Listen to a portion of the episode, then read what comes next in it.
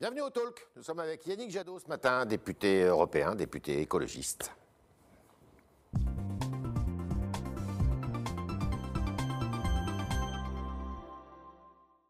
Bienvenue au Talk. Alors, ça a fait couler beaucoup d'encre. Il y a cette loi sécurité globale euh, qui a dérapé. Euh, si on exclut l'article 24, le fameux article là sur la diffusion euh, malveillante d'images de policiers et de gendarmes, est-ce que vous étiez plutôt favorable à cette loi quand je regarde les avis euh, de la défenseuse des droits, quand je regarde les avis de la Commission des Nations Unies sur les droits, quand je Ouais. regarde euh, ce que dit euh, la Commission européenne, ce que nous dit aussi le président du Conseil constitutionnel, il n'y a pas que cet article concernant le fait de filmer ou de diffuser euh, des images de policiers. Il y a un vrai sujet autour de notamment l'installation un peu de manière périphérique euh, de la reconnaissance faciale euh, Ouais. par les drones, par les Ouais. caméras, qui euh, pourrait, selon tous ces experts garants de l'état de droit et des libertés fondamentales, constituer euh, une infraction.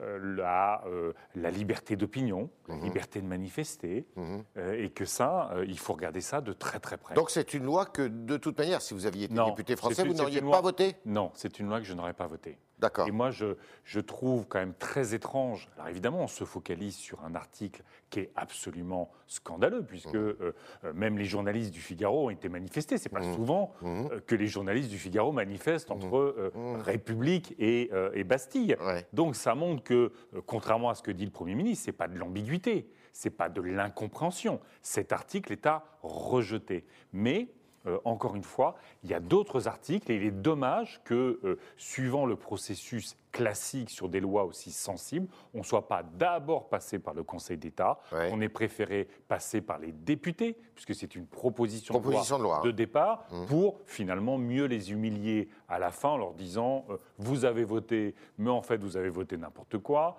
Euh, à un moment donné, on va faire une commission qui réfléchira en dehors de vous, et puis finalement euh, on va supprimer l'article, mais l'envoyer au Sénat. La Tout fau- ça n'est La faute à qui? La faute au président de la République. Vous savez, quand C'est un- lui qui est responsable de cette Ah, ben, histoire Bien sûr. Quand un président de la République Mhm. assume de manière aussi caricaturale le pouvoir solitaire, j'allais presque dire le pouvoir bunkérisé. Mhm. C'est un homme seul? Ah, c'est un homme qui dirige seul. C'est un homme qui dirige seul avec euh, son directeur de cabinet. Euh, euh, on n'a même plus un Conseil des ministres. Vous vous rendez compte que ce pays, non seulement euh, depuis trois ans, on sait la difficulté du président de la République avec les maires, avec les corps intermédiaires, avec les syndicats, avec les représentants du patronat, avec euh, le grand débat dont on, les, les conclusions n'ont jamais été euh, euh, de ce grand débat n'ont jamais été mis sur la, la place publique, euh, euh, la Convention sur le climat. On sait tout ça. Maintenant, il humilie son Parlement.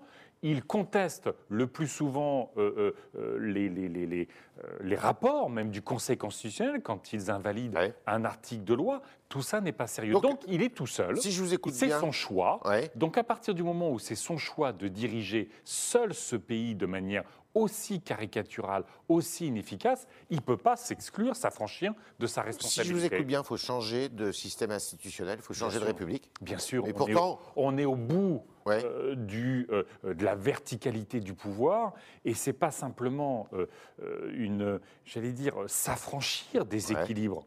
L'équilibre de la Ve République, c'est quand même l'exécutif, le législatif, le judiciaire. On voit bien comment le président de la République veut s'affranchir et du législatif et du judiciaire. Il faut revenir Mais à un aussi inefficace parlementaire alors? C'est aussi profondément inefficace. On l'a vu dans cette gestion de la crise, à quel point cette façon de gouverner était inefficace. Donc il va falloir, dans les années qui viennent, changer nos institutions, renforcer le pouvoir du Parlement, renforcer les compétences et les pouvoirs des régions et faire plus confiance aux forces vives de notre pays. Et- Parce que franchement, Et on revient à un régime comparable à ce qu'était la 4e ou la 3e République? Sur le plan institutionnel, je ne dis pas dans le fonctionnement. Moi, je ne suis pas aujourd'hui pour supprimer euh, la l'élection euh, présidentielle du présidentiel. Je pense qu'il faut aller vers un septennat non renouvelable. On aura cette discussion en 2022. Je pense que la préoccupation des Françaises et des Français aujourd'hui, c'est d'être efficace. Et aujourd'hui, le problème, c'est qu'on a un président de la République qui, face à une crise sanitaire mondiale, Ouais. a décidé de la gérer seul, a décidé d'avoir cette relation aux Françaises et aux Français qui est le 20h, je vous dis ce que j'ai décidé sans qu'on sache euh, comment ça a été décidé. On a une crise sociale, une crise économique extrêmement profonde et il a pris la responsabilité extrêmement grave d'ajouter une crise politique et une crise institutionnelle. Alors, sur, euh, pour revenir sur la sécurité, cet article 24, là, on le supprime, on le réécrit, On le supprime. ou est-ce qu'on le transfère Moi- dans la moi, loi j'écoute- séparatisme J'écoute les l'article 25 juristes. J'écoute les juristes. supprimer. Ils m'expliquent que, évidemment, il est inacceptable et il est déjà illégal de diffuser sur les réseaux sociaux des atteintes C'est déjà prévu dans à la législation. privée. Donc, euh, et là aussi, quand je discute avec les experts du terrorisme, quand je discute avec les experts euh, de, euh, de l'islamisme, quand je discute avec les experts des libertés des- de l'état de droit, ils nous expliquent combien il est dangereux chaque année. Chaque année d'ajouter une loi sans regarder, évaluer Ce qui existe déjà. ce qui a déjà été mis en œuvre et là où sont les failles. En revanche, là où pense, potentiellement il y a une faille, Oui, sur la question euh, notamment euh, euh, de l'islamisme radical, là où il y a une faille, peut-être, c'est sur les réseaux sociaux.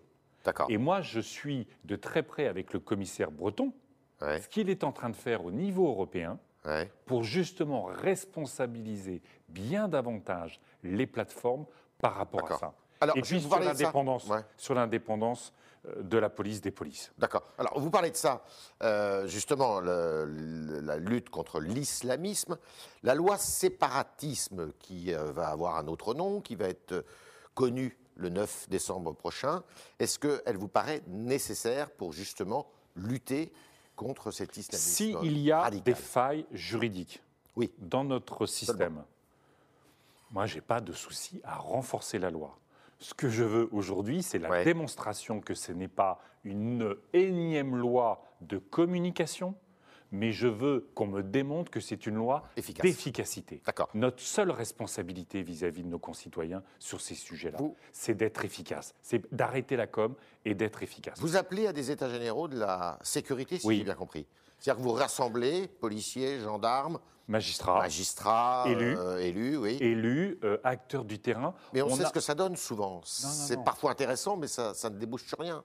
Ah mais si, là l'objectif c'est justement, souvenez-vous euh, de la conférence de Villepinte en 1997. Ouais. Issue de cette conférence de Villepinte, on a euh, la police de proximité, Ouais. dont on sait aujourd'hui combien elle nous manque. Euh, euh, moi, ce que je veux, c'est pas juste un énième Grenelle comme on en a fait ces Ouais, derniers mois, où c'est de la consultation, il n'en sort rien. Mhm. Il y a euh, une responsabilité majeure, collective, à redonner du sens à la mission Est-ce que vous avez appelé le président de la et de- République pour organiser ces oui, états généraux j'appelle ces États généraux, mais pour immédiatement déboucher sur une grande loi de programmation. On sait à quel point la police, la gendarmerie manquent de moyens. Il faut mieux les pour protéger. effectuer. Il faut mieux les protéger. Il faut que, euh, évidemment, on a vu à quel point euh, la formation basique en huit mois en France était complètement euh, aujourd'hui euh, euh, inopérante Ouais. au regard des besoins de formation. En Allemagne, c'est 36 mois. Mhm. En France, c'est 8 mois. On a, d'une certaine façon, on paye tellement les années Sarkozy de réduction des effectifs que sous le quinquennat Hollande, euh, Cazeneuve, qui est pourtant pas, euh, qu'on va pas critiquer sur une forme de laxisme, naïf, oui. mais pour remettre des policiers euh, dans les effectifs, pour recruter, on a réduit euh, la formation, on l'a réduit au détriment de la qualité et des qualités de pratique et des qualités d'intervention. Et puis sur la police des polices, Ouais. on a un magnifique exemple qui est l'exemple britannique, qui est une Plus police d'indépendance, donc. qui est une police des polices indépendante. Ce que je propose, c'est que nous réfléchissions si cette IGPN qui deviendrait indépendante soit mise sous la responsabilité de la défenseuse des droits. C'est ça que vous demandez. Je demande à, ce qu'on réfléchisse à cette option-là, parce qu'on a vu. Vous lui faites euh, pas confiance à cette police des polices?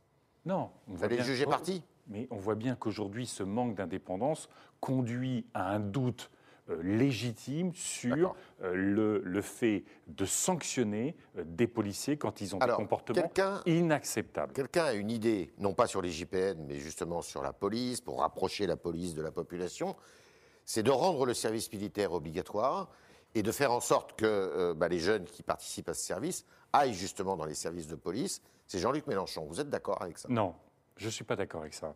C'est certainement... Ce qui est assez étonnant dans sa bouche d'ailleurs. Écoutez, il a, c'est un, c'est un, c'est une, personne, c'est une personne qui euh, est complexe euh, de ce point de vue-là, euh, dont j'ai vu d'ailleurs qu'il préférait la Russie de Poutine aux États-Unis de Biden. Hmm. J'espère qu'en tout cas la, la conscription qu'il propose, c'est pas d'aller soutenir l'armée russe sur ce qu'elle fait en Syrie. D'accord. Mais plus sérieusement, l'armée ne le demande pas.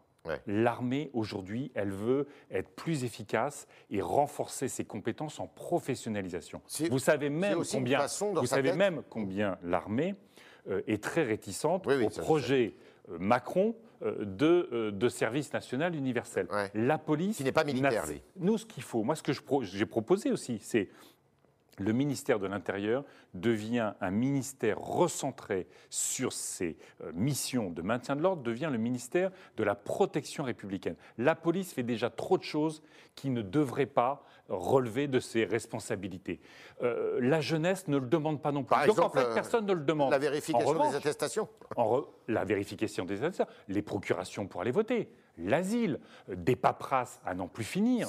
on, a des préfets, on a des préfets qui dépendent du ministère de l'Intérieur qui s'occupent du plan de relance. Pourquoi est-ce que c'est le ministère de l'Intérieur qui pilote sur les territoires le plan de relance, donc l'activité économique, l'intervention sociale? Tout ça n'a plus de sens. Donc il faut recentrer le ministère de l'Intérieur en ministère de la protection républicaine sur ses missions essentielles. En revanche, il y a un sujet d'engagement des jeunes. Ils veulent s'engager dans la solidarité, ils veulent s'engager euh, dans la lutte contre le dérèglement climatique, ils veulent s'engager dans les quartiers. Et donc, il y a l'espace d'une proposition pour s'assurer qu'il y a un engagement citoyen pour les jeunes, mais que cet engagement citoyen, il serve à la fois euh, l'envie d'engagement républicain des jeunes et qui serve les associations, les collectivités territoriales. C'est universel quand même ça.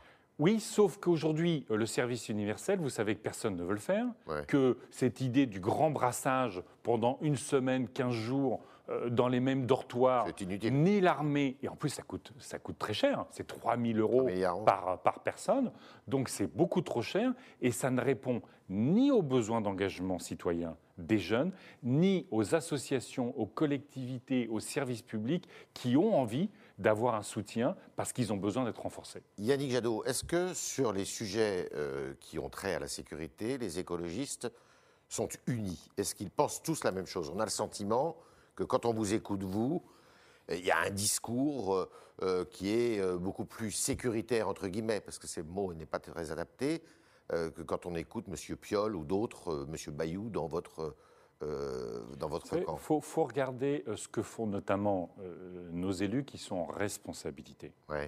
Nos élus qui sont en responsabilité, c'est des maires.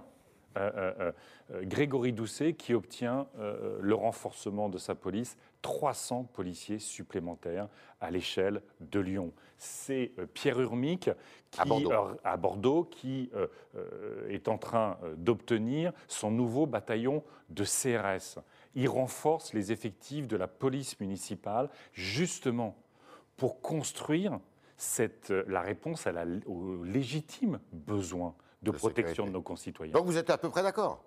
Ah oui, je pense que dans la réalité, dans le, sur le terrain, on est d'accord. Et puis surtout, si vous voulez, le, euh, attention, euh, la, la, sécurité, c'est pas que de la posture. Ouais. C'est pas euh, des coups de menton. La sécurité, elle se construit, j'allais dire, à l'échelle de chaque immeuble. Et ce que sont en train de faire nos maires, c'est de discuter avec les citoyens. Quels sont leurs besoins de sécurité. Comment, avec les policiers, les magistrats, les élus, les animateurs sociaux, les services publics, on construit des politiques de sécurité et de protection efficaces, j'allais dire presque à l'échelle de chaque Alors, immeuble. Qu'est-ce que vous répondez à.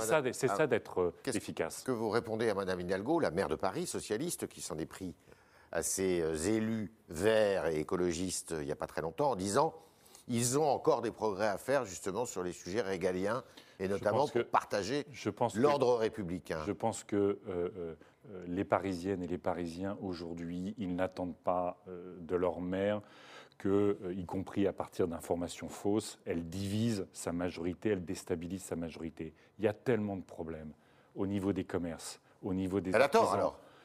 C'était vraiment, c'était un dérapage.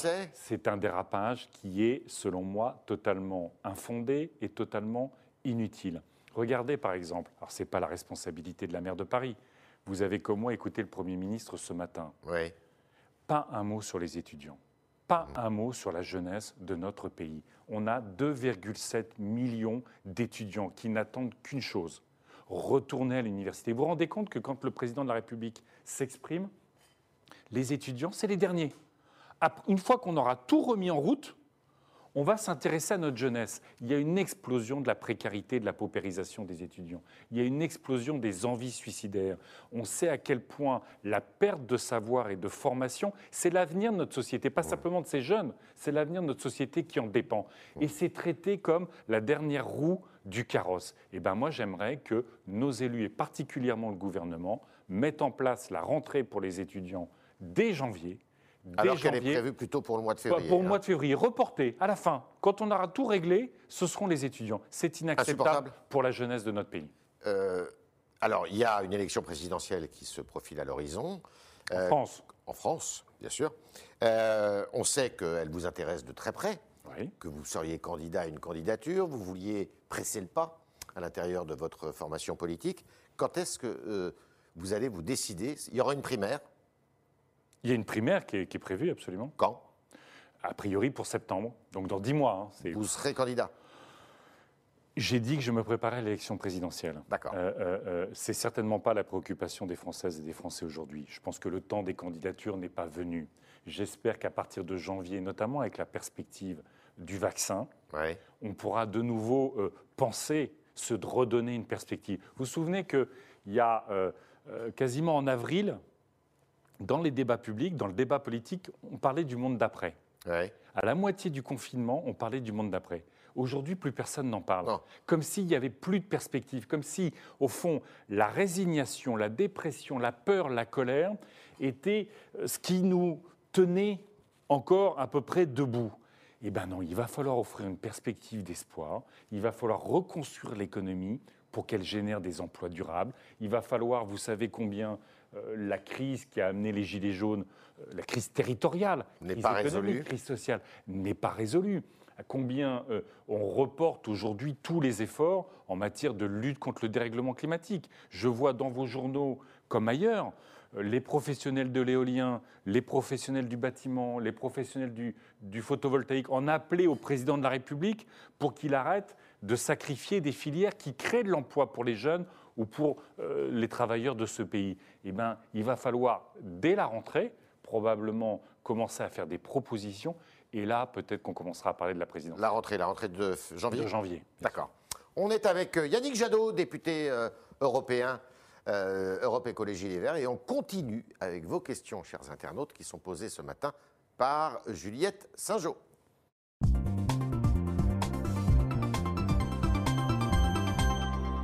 Bonjour Juliette. Bonjour Yves, bonjour euh, Yannick Jadot. Bonjour. Alors on a plein de questions sur l'écologie et notamment une première avec Olivier qui nous dit le tourisme de masse a un impact sur l'environnement.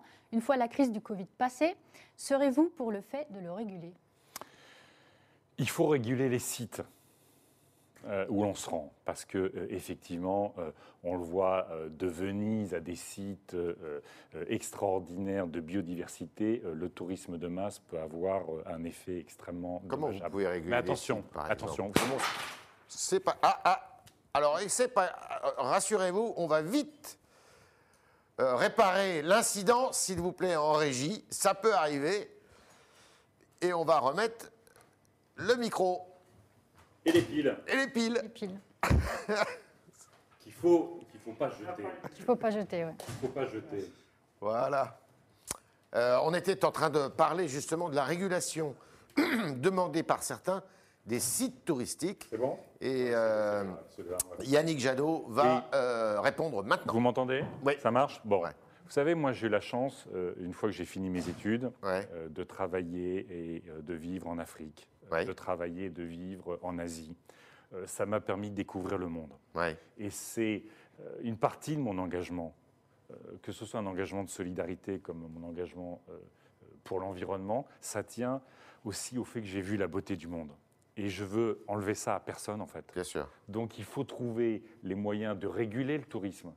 Mais je ne veux pas faire partie de celles et de ceux qui disent Moi, j'ai vu le monde, je peux vous dire qu'il est magnifique, et vous, vous n'avez plus le droit d'aller le voir. Donc il faut trouver des formes de régulation, mais le droit, le droit exemple au voyage, le droit au voyage, le droit à la découverte Doit subsister. d'autres cultures et de paysages magnifiques, ça doit subsister. Là, vous, vous y croyez, l'avion à hydrogène C'est la nouvelle. Il euh, faut, il faut trouver euh, euh, tous les moyens. C'est, je pense que l'hydrogène fonctionnera mieux pour l'avion que l'avion strictement électrique. Ouais. Euh, il y a aussi toute la question euh, euh, des carburants liquides euh, bio, euh, verts. Euh, euh, euh, et euh, un avion, c'est tellement lourd que euh, pour qu'il fonctionne uniquement à l'électricité, on a encore du temps. Mais travaillons sur les carburants euh, verts. Autre question. Alors, de Marie, elle, elle vous demande quels sont les pays les plus éco-responsables et quelles sont les bonnes idées à prendre? Il y en a partout. Euh, moi, je vois euh, mes collègues en Suède euh, ont obtenu, par exemple, que la TVA sur la réparation, ce soit euh, à 5% et qu'il y ait des chèques réparation. C'est-à-dire qu'en fait, vous êtes incité à aller faire réparer votre télé plutôt que euh, de la rendre. Ouais. Euh, évidemment, aujourd'hui, la réparation Ça vélo, ça marche très bien. Pour sortir Eh ben, de la société de l'hyperconsommation. pour sortir de la société de l'hyperconsommation et pour créer de l'emploi euh, à l'échelle des commerces de proximité. Moi, je vois partout dans tous les la- le Luxembourg, grâce aux écologistes aussi, au 1er janvier, il n'y aura plus de glyphosate. Alors on me dit toujours, ah mais le Luxembourg c'est petit, Mmh. la France c'est grand. Mais la sortie du glyphosate, c'est à l'échelle de la ferme que ça se joue. Ça, Donc, euh, de la même Oui, façon, vous moi, avez vu que l'industrie sucrière en France est très, très, très Et pourquoi en abîmée, là? Pourquoi est-elle en difficulté, la, la- filière sucrière? Parce qu'elle est en difficulté comme la filière laitière.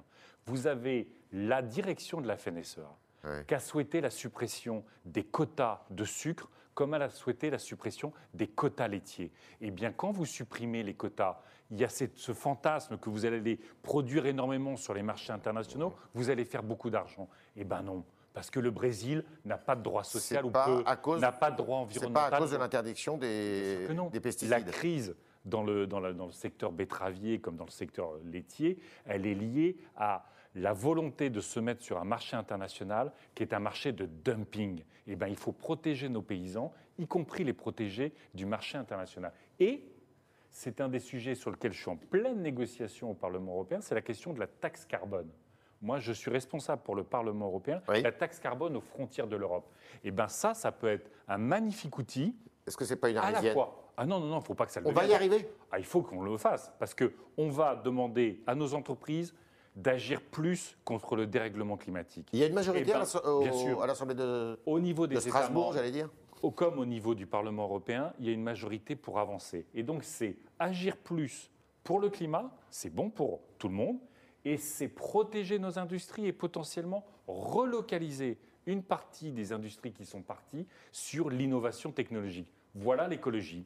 Créer de l'emploi, innover, industrialiser de nouveau l'Europe et protéger le climat.